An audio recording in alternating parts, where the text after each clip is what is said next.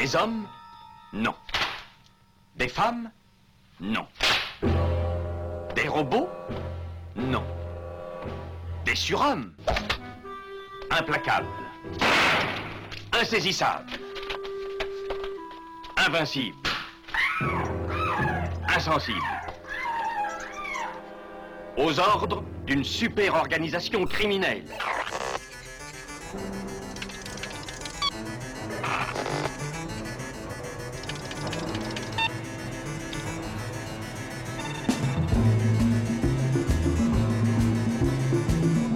Impossible Rien n'est impossible pour... Culture prohibée. Bienvenue pour ce nouvel épisode de Culture Prohibée. Culture Prohibée, c'est l'émission hebdomadaire de la culture planète du Ciboulot, animée par l'équipe des films de la Gorgone. Sur le site des films de la Gorgone, www.lesfilmsdelagorgone.fr, vous pouvez télécharger nos précédentes émissions déjà diffusées sur cette antenne. Culture Prohibée, c'est aussi un profil Facebook et un blog, culture-prohibée.blogspot.fr.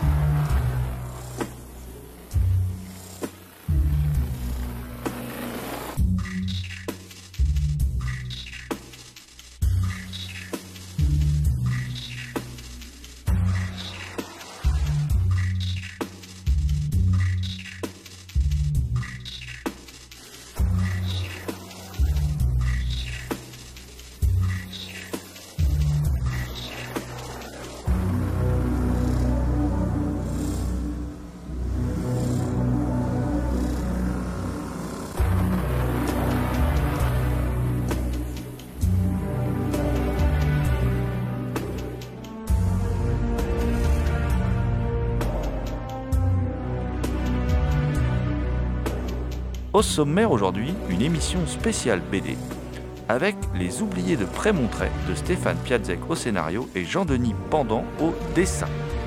Ça, c'est chez Futuro Police.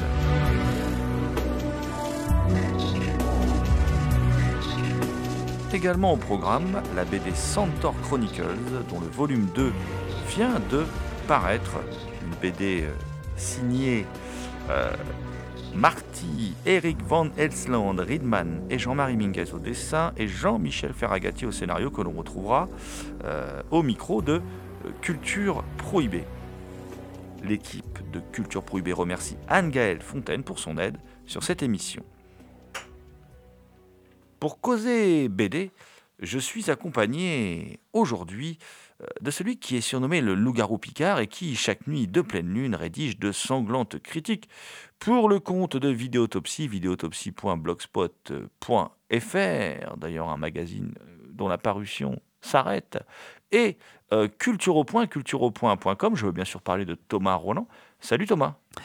Salut GG, salut à tous et à toutes.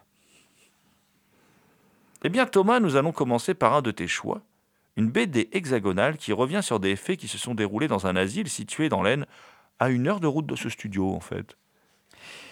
Et oui, Les Oubliés de Prémontré, une euh, bande dessinée écrite par Stéphane Piazzek et mis en image par Jean-Denis Pendant. Jean-Denis Pendant, qui est un, auteur, un dessinateur que j'apprécie. Il a déjà dessiné euh, des bandes dessinées euh, sur l'Afrique. Il est pas mal, très intéressé par l'Afrique apparemment. Au, bout du fleuve est une bonne, est une bonne euh, bande dessinée, je trouve. Alors ici, par contre, donc on parle de la guerre 14-18. On parle d'un asile qui a été un peu mis de côté, voire oublié pendant la guerre 14-18 et livré aux mains, entre autres, aux mains de l'ennemi. C'est euh, en 1914 l'asile de Prémontré, qui est tout proche de Soissons, dans l'Aisne. Euh, et donc euh, livré à lui-même. Et quelques, quelques personnes seulement se retrouvent à s'occuper de 1300 malades. 1300 malades, alors des fous, des zinzins, des gens euh, plus ou moins équilibrés, et euh, qui, qui doivent, euh, contre mauvaise fortune, bon cœur, euh, euh, héberger euh, l'armée allemande, euh, qui sont euh, ballottés comme ça d'un ennemi à l'autre et qui, et qui sont complètement oubliés par l'administration française et par l'armée française aussi. Alors donc ici on suit euh, les aventures d'un comptable qui résiste tant bien que mal, un comptable qui euh, euh, se retrouve à gérer l'asile tout seul avec une jeune femme qui elle est à la recherche de sa sœur qui a disparu, qui s'est enfuie ou que son père a mis en asile. euh, elle ne sait plus pas où exactement. Elle recherche sa sœur qui serait euh, euh, un peu attardée, un peu malade. Et donc on suit les aventures, de, les histoires de, ces deux personnages qui sont obligés de, gérer cet asile. Alors c'est une BD euh, qui parle évidemment des marginaux, de ces gens qui sont un peu euh, mis à l'index de la société à travers euh, cette histoire en parlant de la guerre, quoi. La guerre qui est ici un, prétexte pour justement mettre en avant euh, ces personnages qui sont encore plus que d'habitude mis de côté. Et c'est aussi une BD qui peut parler aussi de, de, de- la place des femmes dans la société par le, euh, le, le biais de, de ce personnage principal, de cette jeune femme qui est euh, à la recherche de sa sœur. C'est une, une grosse BD, hein, c'est... C'est vraiment pas mal. Et les dessins euh, de Jean-Denis Pendant, moi j'aime beaucoup. Je trouve que c'est avec un petit, une, un petit- une petite couleur ocre euh, dans, dans ces dessins, très, très- que je trouve très vifs aussi. Je rappelle Les Oubliés de Prémontré, écrit par Stéphane Piazek et dessiné par Jean-Denis Pendant, édité chez Futuropolis. De mon côté, euh, je voulais revenir, Thomas, aujourd'hui sur un comics à la française.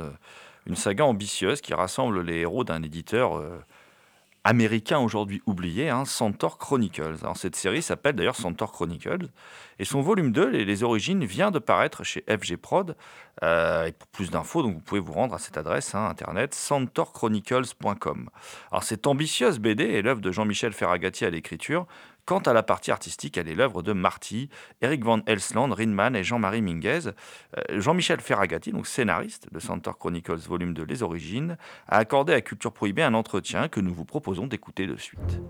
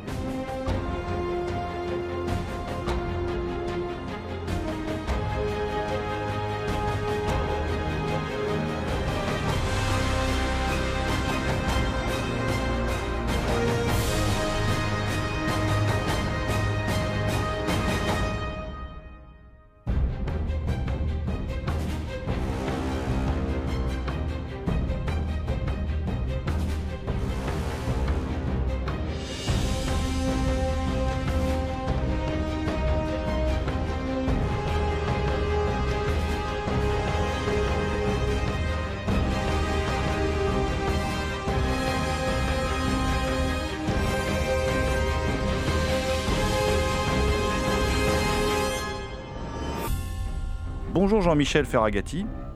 Bonjour Jérôme.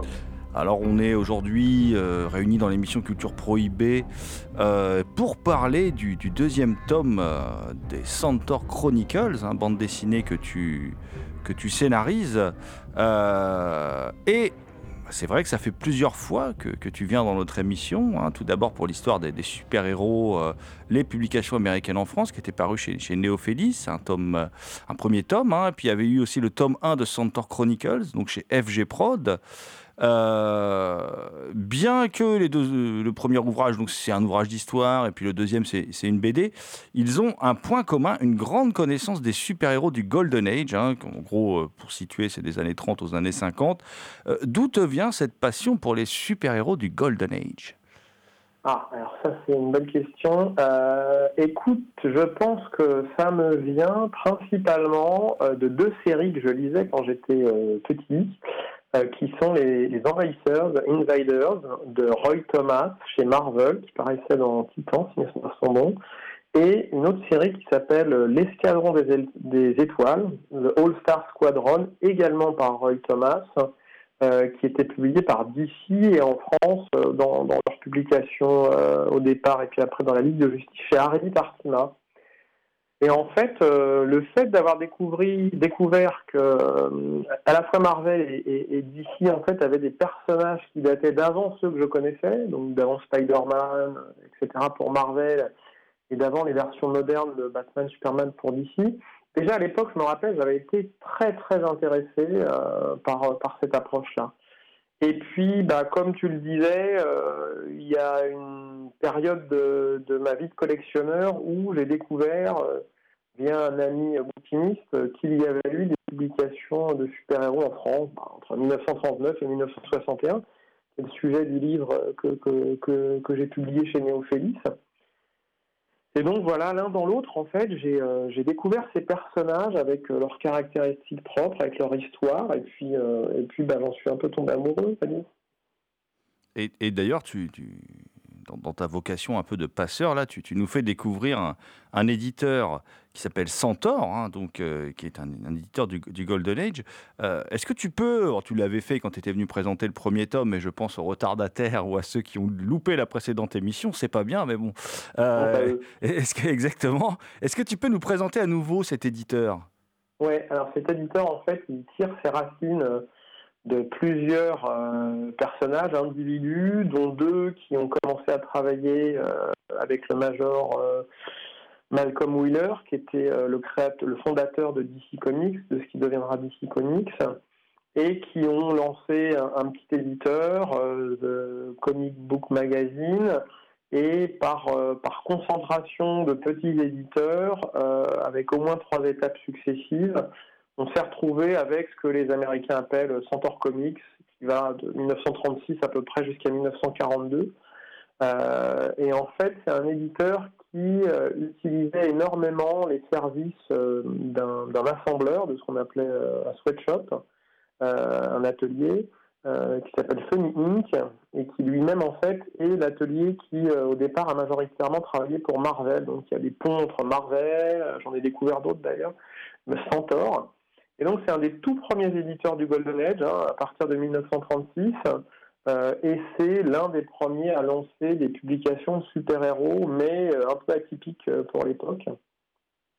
Et donc, on va avoir à la fois des noms connus chez cet éditeur, des personnages qui ne sont pas totalement inconnus, et surtout une carrière un peu météorique, donc voilà, 1936 à 1942, qui n'a été redécouvert que dans les années 70 en fait.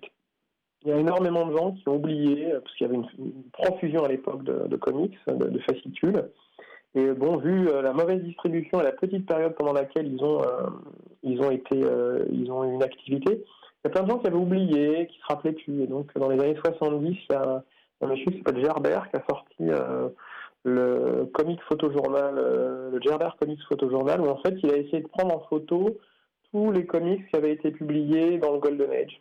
Et il a eu pas mal de, de couvertures Centaur, et à partir de là, il y a des gens qui ont un peu redécouvert cette, cet éditeur. Et, euh, et voilà, c'est revenu dans la culture euh, des, des fans euh, de Golden Age américain. Et, ce qui est étonnant, euh, c'est quand même que tu décides d'y consacrer une BD. Pourquoi cet éditeur-là et pas un autre? Pourquoi Centaure quoi? Alors, pour deux raisons principales. J'ai trouvé que ces personnages avaient une qualité de caractérisation qu'on trouve pas beaucoup et plus du tout maintenant. C'est-à-dire qu'ils ne sont pas standards. Des personnages qui ont été créés vraiment au début du Golden Age, à l'époque où certains codes du comics n'étaient pas nécessairement encore en place. Et du coup, ils ont un caractère un petit peu atypique, un petit peu sauvage, euh, un petit peu, euh, un petit peu badass. Voilà. Donc, c'est des personnages, du coup, scénaristiquement, en tant que scénariste, je me vois bien d'en faire quelque chose parce qu'ils sont pas lisses. Donc ça c'est euh, ça c'est le premier le premier point. Le deuxième point c'est qu'en relisant euh, l'intégralité de ce qu'on trouve sur internet de, de, cet éditeur, je me suis rendu compte que pas mal des personnages avaient un point commun, quelque chose sur lequel on pouvait les, les rassembler entre guillemets. Euh, et du coup, on est passé de personnages certes intéressants mais disparates, qui ne sont jamais rencontrés pendant, euh, pendant le Golden Age, jamais deux euh, ou plus ne se sont retrouvés dans une même histoire. On pouvait en faire un univers cohérent à travers ce point commun, cette espèce de point de fuite qui permet de bâtir, bâtir quelque chose autour de ces personnages. Donc c'est vraiment les deux raisons principales. il y en a une troisième un peu annexe qui est que, comme je disais, il y a quand même pas mal de gens assez célèbres dans les comics qui ont travaillé sur ces personnages-là. Et du coup, les épisodes originaux euh, qui, dans, le, dans notre projet, en fait, sont restaurés et, publiés en, regard des épisodes modernes, ont une qualité artistique suffisante pour qu'on se permette de les rééditer maintenant. Euh, c'est pas le cas de tous les épisodes. Il y a des épisodes vraiment où euh, les, euh, les, dessinateurs manquaient de technique, de maturité. Donc je dirais pas ça pour tous les épisodes, mais pour certains, c'est encore totalement lisible maintenant pour un lecteur moderne.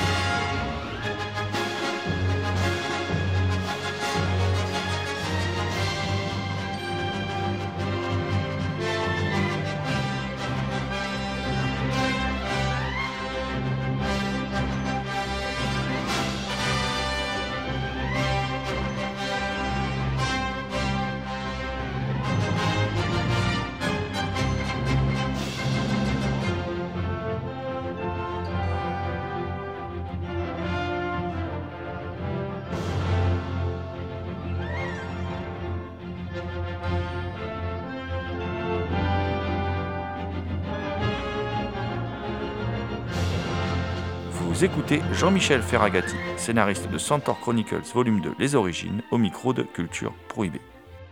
D'ailleurs, tu, viens de l'aborder à l'instant, hein, donc dans ce Centaur Chronicles, euh, bah, dans le tome 1 et dans le tome 2 également, hein, euh, il y a donc, euh, eh ben toi, tu as créé un méta-univers où tu relis, euh, tu relis tous les personnages entre eux. Alors, on va, y revenir en, détail.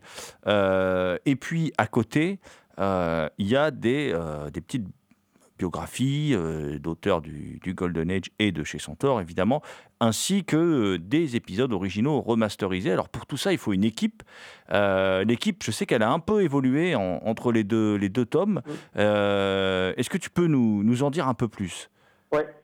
Alors, bah, notre cover artiste euh, qui, est, qui a réalisé la première, la deuxième et la troisième couverture, parce que la troisième couverture a déjà réalisé, c'est Jean-Marie Minguez, donc est un dessinateur, euh, qui, euh, qui a un artiste, hein, pas seulement un dessinateur, un artiste qui a euh, bossé pour Soleil, dans l'Ouest, voilà, donc un artiste franco-belge, qui nous fait donc l'amitié et le plaisir de faire les covers.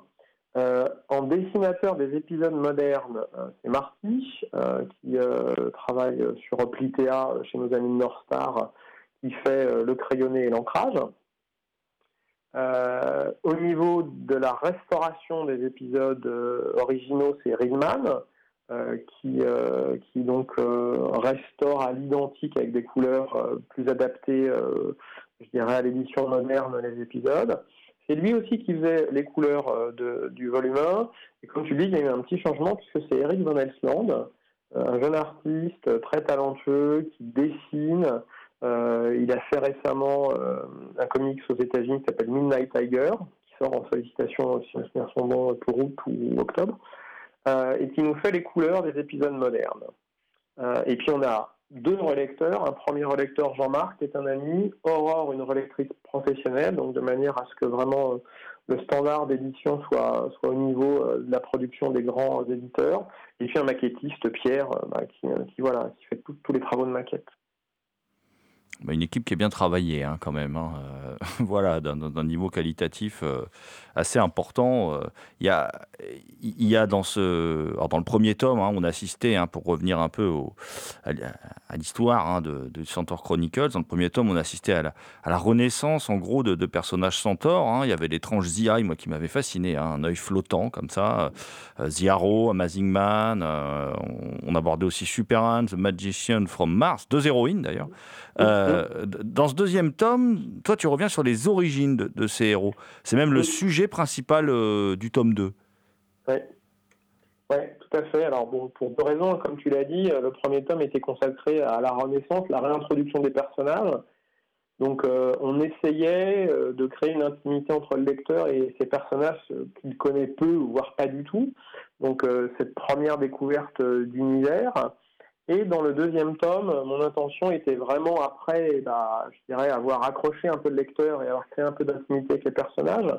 Mon intention était de, comment dire, d'exposer, de, montrer euh, ce point commun dont je parlais, qui est euh, une origine commune à, la quasi-totalité des personnages qu'on utilise, et donc de raconter, alors soit l'origine de certains personnages euh, quand l'origine existait dans le Golden Age, soit bah, nos origines à nous, c'est-à-dire celles euh, qu'on a, qu'on a développées, que j'ai développées euh, sur, sur ces personnages, en sachant qu'il y a quand même beaucoup plus de, personnages qui n'ont pas d'origine que de personnages qui ont d'origine et notamment euh, The Eye, euh, Masque de Marvel, Phantom of the Fair. Alors des fois c'était vaguement esquissé. Phantom of the Fair, il y a un, un ou deux points où pu m'accrocher. Euh, Masque de Marvel pas du tout, Eye pas du tout, The Arrow très très peu. Alors The Arrow d'ailleurs on ne connaît pas, on voit un peu ses origines mais elles sont pas totalement développées. Magician from Mars, on a, republié son, épisode d'origine.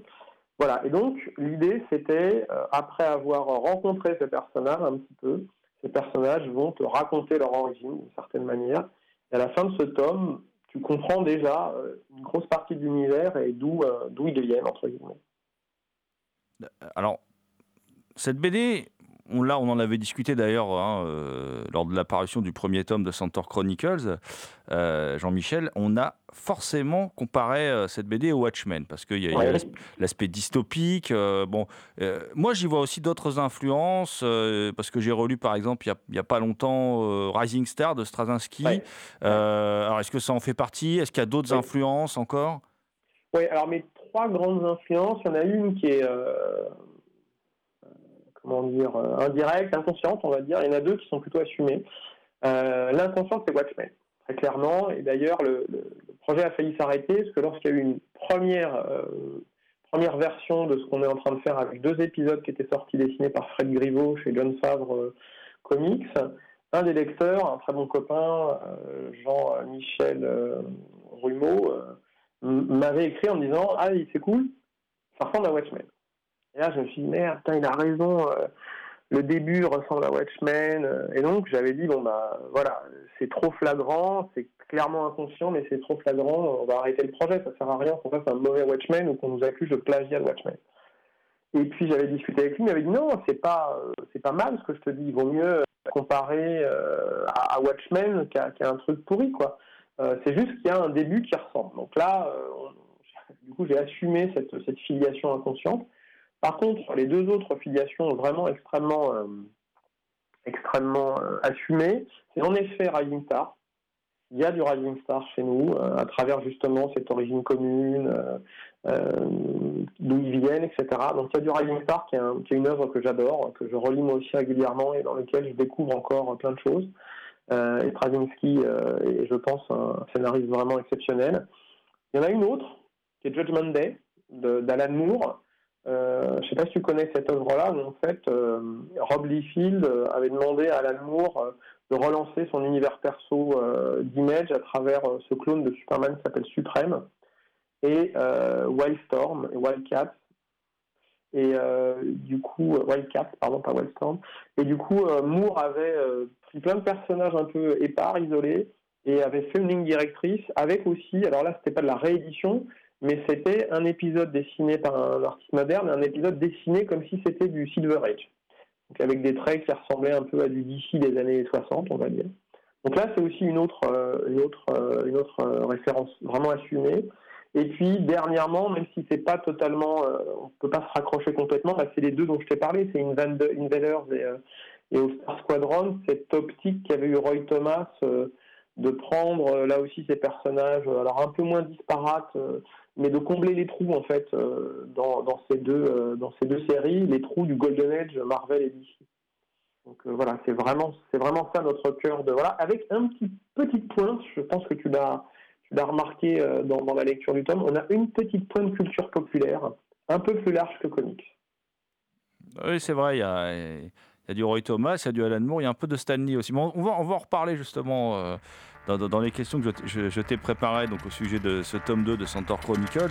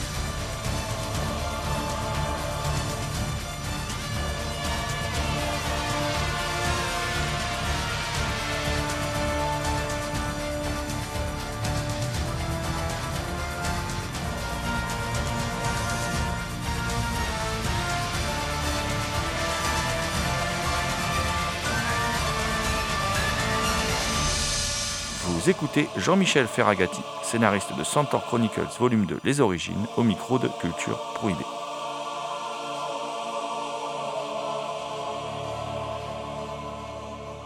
Alors effectivement, euh, Suprême Alan Moore, effectivement, oui, c'est vrai que j'avais lu ça à sa sortie. Il faudrait que je m'y replonge. Voilà. Ouais. Très très belle lecture. euh, Judgment Day, il y a deux petits tomes qui étaient sortis chez Semic en petit, euh, en petit fascicule genre euh, Strange, et vraiment euh, une pépite des fois un peu euh, négligée.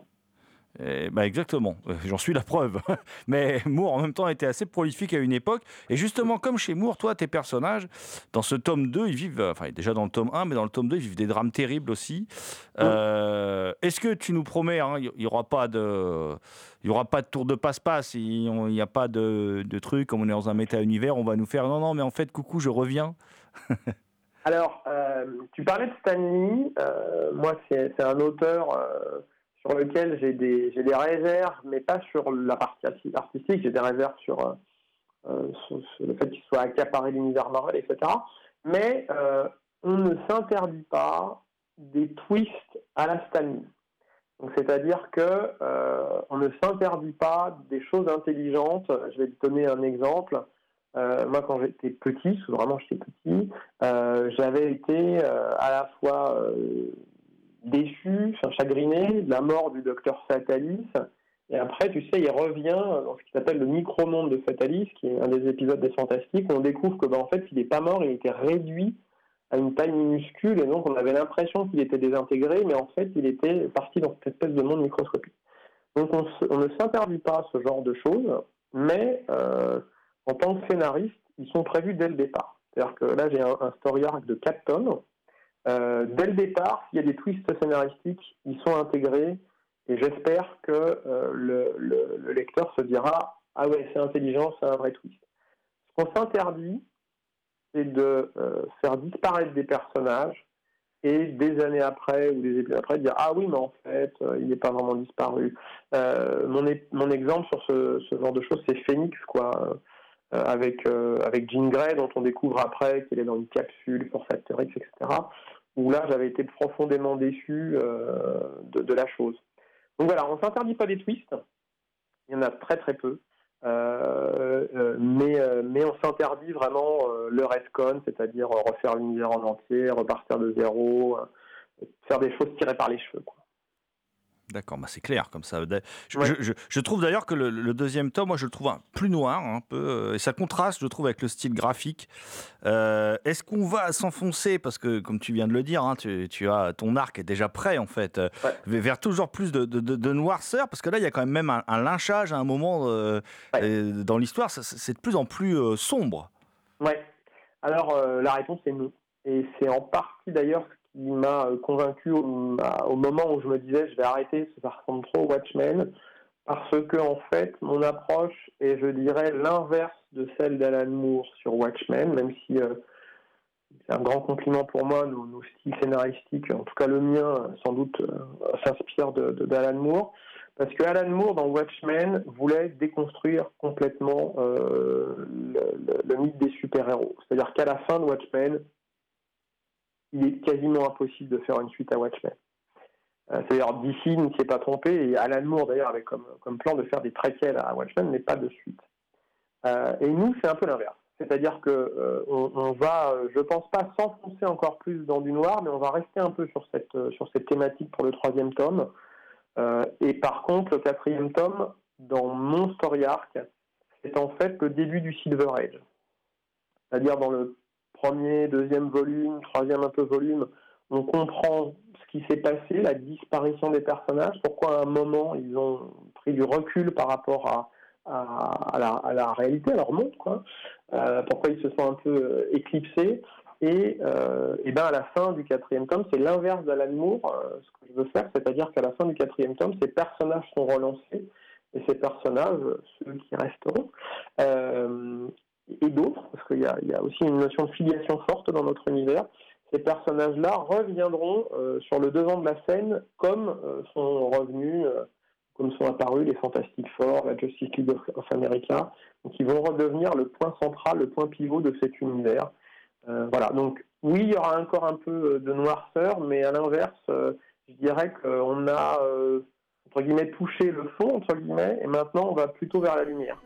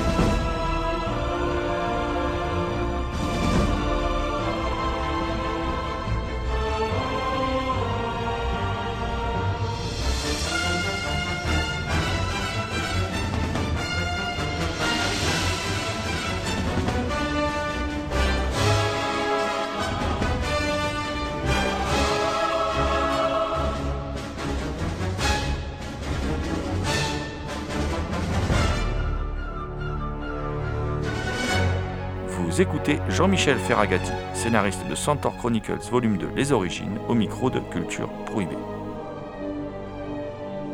Dans cette optique d'ailleurs, tu, quand tu, quand tu, comment dire, quand tu, dans ton méta-univers, euh, donc dans, ce tome 2 de Centaur Chronicles, quand tu, tu fais, euh, tu parles des origines de, de ces héros, tu, tu- tu les fais interagir en fait avec des mythes préexistants. Alors j'en cite quelques-uns, hein, Ulysse, Robin des Bois, euh, euh, Sherlock Holmes. euh, franchement, tu t'éclates vraiment, quoi. Oui, ça on peut le dire. ouais. Sur, ce, sur ce tome notamment, on s'est beaucoup, on s'est beaucoup amusé en effet. Et là, euh, c'est mon côté un peu historien qui est revenu euh, avec euh, cette filiation qui existe déjà d'ailleurs dans les comics Marvel, DC, etc. Voilà. Et pourquoi est-ce que j'ai fait ça? Il y a une raison, parce que j'essaye vraiment à chaque fois d'avoir des raisons entre guillemets, euh, en tout cas une logique. C'est parce que au moins deux des personnages de Marvel, de pardon, de, de Centaur qu'on utilise, Masque de Marvel et Phantom of the Fair, en fait, sont inspirés directement de personnages de la culture populaire américaine et française.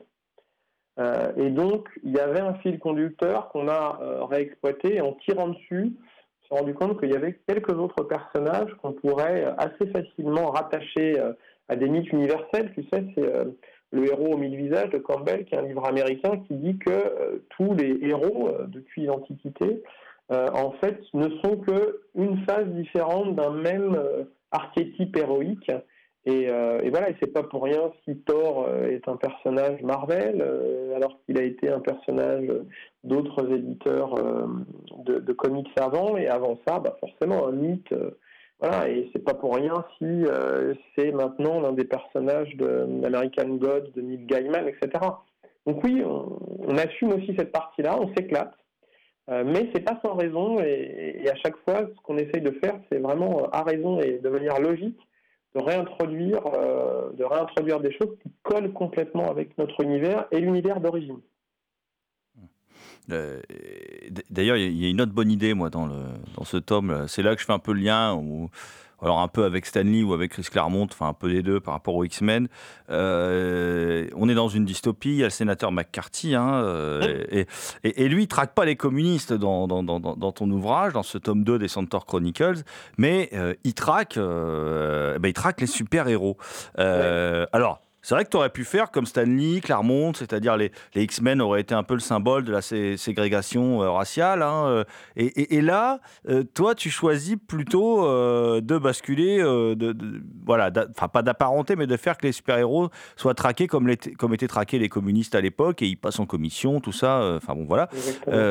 J'invite d'ailleurs les, les auditrices et auditeurs à lire les, les auditions de Dachi Alamed qui ont été publiées en France. C'est- assez, Ouais. assez intéressant. D'où ça te vient cette idée?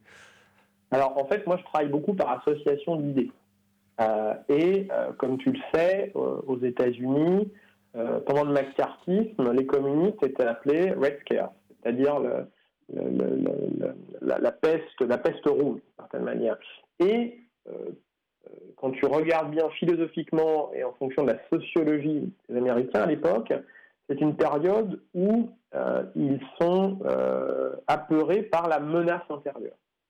C'est-à-dire, ils se disent, j'ai un ennemi, cet ennemi, c'est les communistes, mais en fait, rien ne le différencie de moi, physiquement, euh, et donc il peut m'infiltrer. Donc, euh, au niveau des super-héros, dans pas mal de, de- de- de- comics, et tu as évoqué par exemple Claremont avec les X-Men et Stanley aussi avec les X-Men, le fait que le gars soit différent, mais en même temps indétectable, que tu puisses pas, euh, s'il est à côté de toi, te douter que c'est un super, euh, super quelqu'un qui a des super pouvoirs et qui du coup est au-dessus de toi. C'est-à-dire qu'aller lutter contre Colossus, t'es certain que t'es mort. Euh, du coup, ça crée cette, euh, cette peur en fait. Donc j'ai joué sur cette peur et j'en ai fait pas jouer sur le, critère racial et je vais t'expliquer, euh, je vais t'expliquer pourquoi d'ailleurs. Euh, et de plus par association d'idées, et tu sais toi pourquoi maintenant, le Red, dans le Red Scare, euh, m'a immédiatement fait penser à, l'origine commune que j'avais trouvée au personnage. Donc pour moi, c'était logique à la fois dans euh, la définition de ce que de qu'était euh, Red Scare et euh, dans mon scénario. Pour moi, c'était vraiment logique que ça soit comme ça. Alors pourquoi est-ce que j'ai pas utilisé le caractère racial entre guillemets ou essayé de faire une comparaison, même s'il existe un petit peu entre guillemets?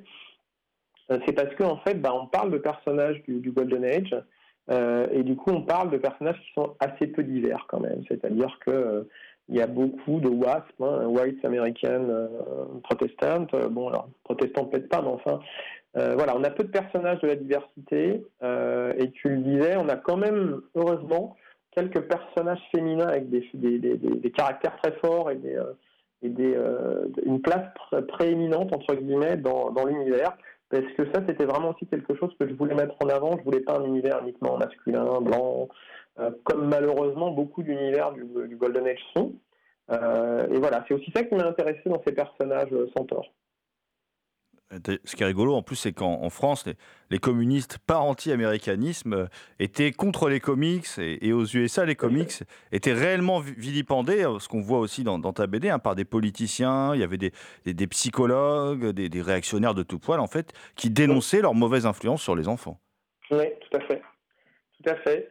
Et d'ailleurs, euh, bon, comme tu dis, nous, on réutilise ça parce qu'on essaye aussi, à travers le scénario, de relire l'histoire des comics comme si, euh, non pas, les, enfin, les comics existent d'ailleurs aussi dans notre univers, euh, mais euh, non pas comme si c'était quelque chose de fiction, mais les personnages existant vraiment, donc il y a des, des super-héros réels, on voit que la manière dont les gens s'attaquent à eux est un peu différente de simplement s'attaquer à un bout de papier. Donc en effet, on voit ça à travers différentes, différentes séquences où on réinterprète un peu l'histoire des comics au travers de, de notre univers. Oui, tout à fait.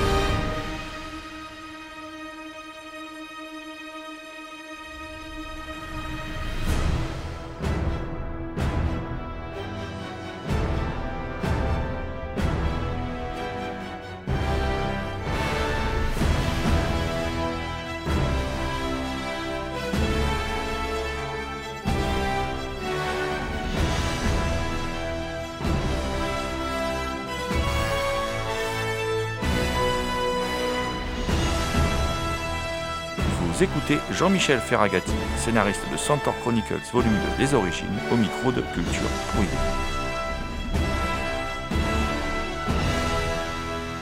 Autre principe hein, de, cette série d'albums, euh, c'est, je le disais tout à l'heure, hein, la, mise en avant d'artistes à travers des mini-bios euh, et des épisodes d'époque restaurés. Est-ce que tu, tu peux nous présenter, parce qu'ils ils sont un peu moins connus quand même que dans le premier tome, les, les artistes que, que- que vous mettez en avant dans, Ouais. dans, dans ce deuxième tome, et aussi euh, pourquoi avoir choisi tel ou tel épisode, de les, les avoir restaurés, les avoir euh, mis dans ce deuxième tome pour le plaisir, plus grand plaisir des lecteurs, bien évidemment. Alors, euh, pourquoi Encore une fois, parce que euh, à chaque fois qu'on utilise un épisode, ça permet euh, d'apporter un éclairage complémentaire à l'histoire moderne. Donc, on, le fait à raison, on choisit vraiment avec grand soin les épisodes qu'on veut euh, restaurer et mettre à l'intérieur. Donc, en théorie, euh, dans les épisodes modernes que tu, euh, que tu as, euh, il y a certaines choses qui devraient évoquer des questionnements chez le lecteur. Et l'épisode euh, originel nous permet, sans faire de flashback et en, mettant en avant en effet ces, ces- deux épisodes et les artistes qui les ont faits, euh, d'expliquer certaines choses qui sont dans euh, le dans le dans l'épisode moderne. Donc ça c'est un premier point. On les choisit vraiment parce que à chaque fois il y a un, il y a un écho, il y a une mise en abîme de l'épisode moderne par rapport à l'épisode ancien et vice versa. Donc ça c'est la première chose. La deuxième chose, euh, les, auteurs cette fois-ci sont un peu moins connus, tu as raison. Par exemple, à mon grand regret, euh, je n'ai pas réussi à trouver euh, une photo ou un dessin qui représente John Giunta, qui est l'artiste qui a créé Magician from Mars et qui a dessiné l'épisode que, que l'on publie. Ce gars est un peu un météore à l'intérieur des comics. Il a eu une carrière de 1937, je crois, 37-38 jusqu'à euh, 1945 et vers la fin euh, assez obscur entre guillemets. Euh, et c'est dommage parce que euh, il faisait aussi les scénarios. Le scénario des cinq épisodes euh, de Golden Age de, de from Mars sont très intéressants. Euh, c'est la première euh, super-héroïne de l'histoire du comics, hein, euh, bien avant Wonder Woman, enfin si on compte en termes de mois. Euh, donc voilà, donc il y a, y John Junta. Euh, si mes souvenirs sont bons, on a euh, Paul Gustafsson sur un épisode de Phantom of the Fair, Phantoman. Euh, alors lui, on l'avait déjà présenté dans le premier volume avec euh, The Arrow. Euh, donc lui, c'est un, un- quelqu'un d'un peu plus connu qui a bossé pour Marvel, qui a fait notamment The Angel. Euh, Qu'est-ce qu'on a d'autre comme euh, épisode? Et on a Ben Thompson, qui est un, un auteur, euh, je dirais un peu entre les deux, pas aussi entre guillemets inconnu que John Junta, mais pas aussi entre guillemets connu que, que, que Paul Gustafsson. Ben Thompson, c'est lui qui a créé euh, Masque de Marvel et qui a notamment dessiné, c'est une version Khazar, la première version chez, chez Marvel, Timely à l'époque, qui était la déclinaison du- d'un héros de Pulse, euh, et qui bah, est le Khazar moderne que certains connaissent chez Marvel. Donc oui, en effet, des, des, gens qui sont pas nécessairement super connus, et c'est aussi un des avantages du projet, en tout cas quelque chose qu'on veut mettre en avant, c'est la reconnaissance des, euh, des, des gens qui ont créé ces personnages dès le début. Donc ça, c'est vraiment quelque chose d'important. Et puis, euh, on a mis aussi deux, trois rédactionnels qui expliquent un peu notre démarche et, euh, euh, le point commun et comment on a fait pour, remettre tout ça en perspective. Oui, vous, vous revenez entre autres dans le, dans le bouquin sur la dualité entre les personnages, tout ça. Enfin, Mm. il y a- y, y des choses vraiment. euh, voilà, enfin, je- j'en dis pas trop parce que c'est difficile de parler de ce deuxième tome Ouais. sans dévoiler l'intrigue parce qu'il y a plein de choses dans ce deuxième ouais. tome qu'on ne peut pas dévoiler pour nos auditrices et auditeurs. Il faut, faut qu'ils lisent- la BD, qu'ils qu'ils l'achètent. hein. C'est disponible chez FG Prod. Donc. Centaur Chronicles tome 2. Et tu me disais à l'instant, parce que, que, que donc tu avais. Bon, cet univers était déjà bien, bien écrit, bien préparé, hein, les arcs narratifs sont prêts. Est-ce que, euh, est-ce que ça va aller plus vite pour avoir le, le- le tome 3 Parce qu'à chaque fois qu'on referme un des tomes euh, de Centaur Chronicles, on se dit quand même c'est trop court. hein. On, on- Mm. on a envie de, que ça aille plus vite. Alors euh, oui, je pense que ça va être plus court entre le 1 et le 2, parce que sur le 1, on avait aussi une courbe d'apprentissage en tant que- qu'éditeur. Donc euh, on avait eu des retards de production pour des choses diverses et variées. Donc euh, ce qui est prévu, c'est que le troisième tome sorte euh, l'année prochaine.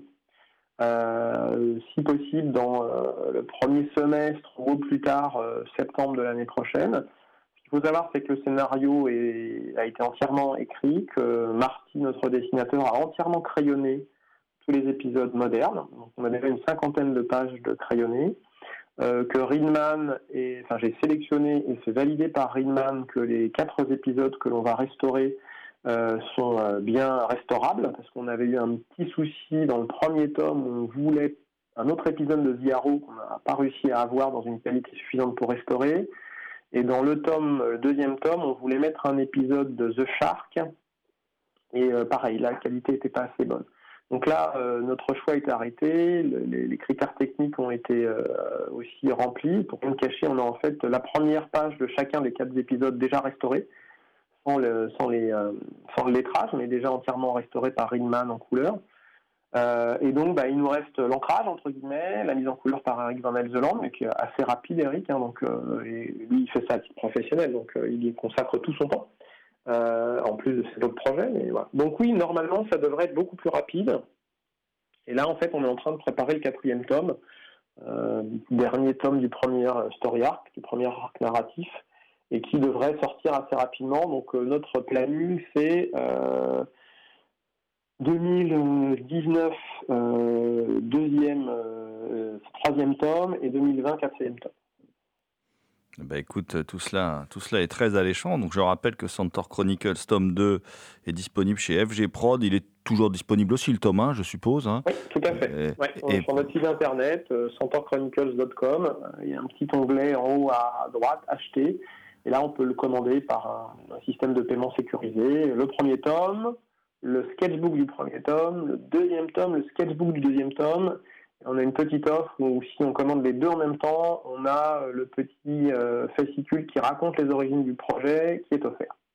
D'accord, bah écoute, si avec ça, on n'arrive pas à persuader nos auditeurs de se précipiter donc sur Centaur Chronicles tome 1 et 2 euh, paru chez, chez FG Prod, c'est que là, euh, on n'a pas bien fait notre boulot. Mm, ouais, là, ça, ça deviendra désespéré. Euh, Exactement. Non, non. Bah, écoute, en tout cas, nous, nous on te remercie beaucoup hein, de, de, Ah bah, de, de- venir à notre micro. Et puis, euh, bah, je pense qu'on se reverra prochainement parce que tu, tu as d'autres projets sur le feu et qu'on en Ouais. rediscutera dans l'émission. Ouais, exactement.